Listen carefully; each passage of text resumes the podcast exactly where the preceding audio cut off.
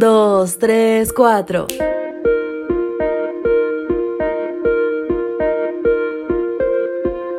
Un rebaño sin pastor está a merced de todos los enemigos.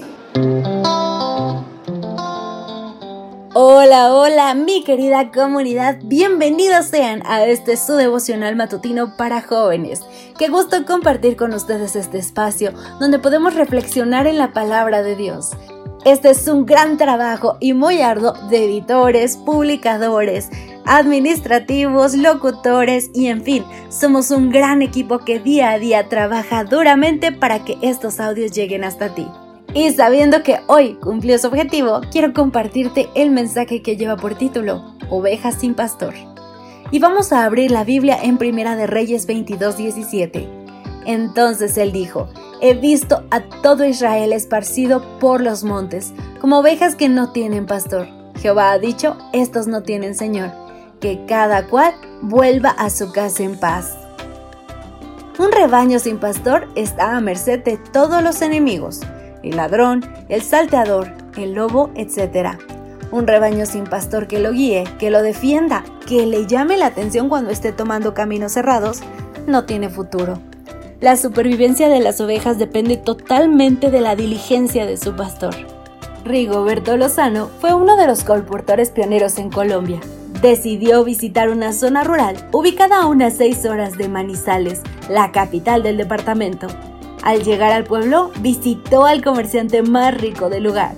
Cuando terminó de hacerle la presentación del libro, aquel hombre le dijo, Usted habla igual que un joven que me visitó hace muchos años.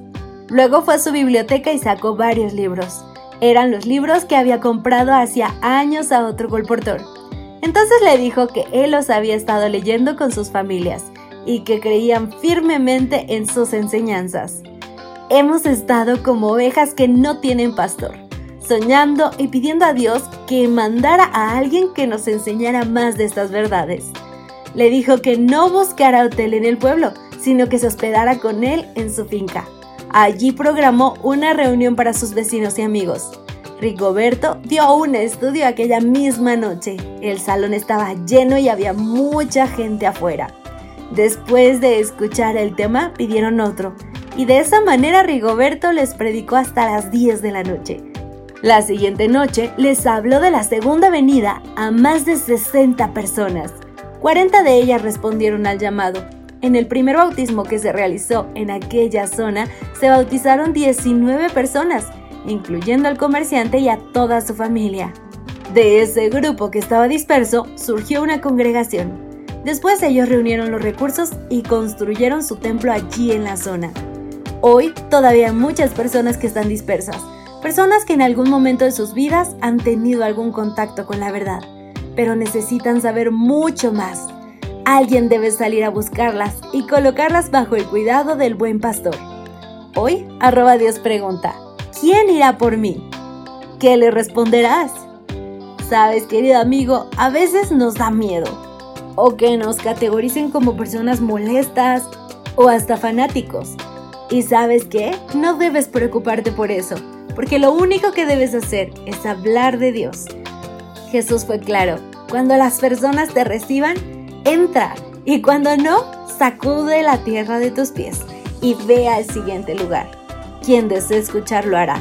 Tú, mi querido amigo, en este momento eres las manos y los pies de Cristo. Así que vayamos a hablar de Él. Este es el mensaje de Arba Dios para ti. Gracias por acompañarnos. Te esperamos mañana. Te recordamos que nos encontramos en redes sociales. Estamos en Facebook, Twitter e Instagram como Ministerio Evangelike. Y también puedes visitar nuestro sitio web www.evangelike.com.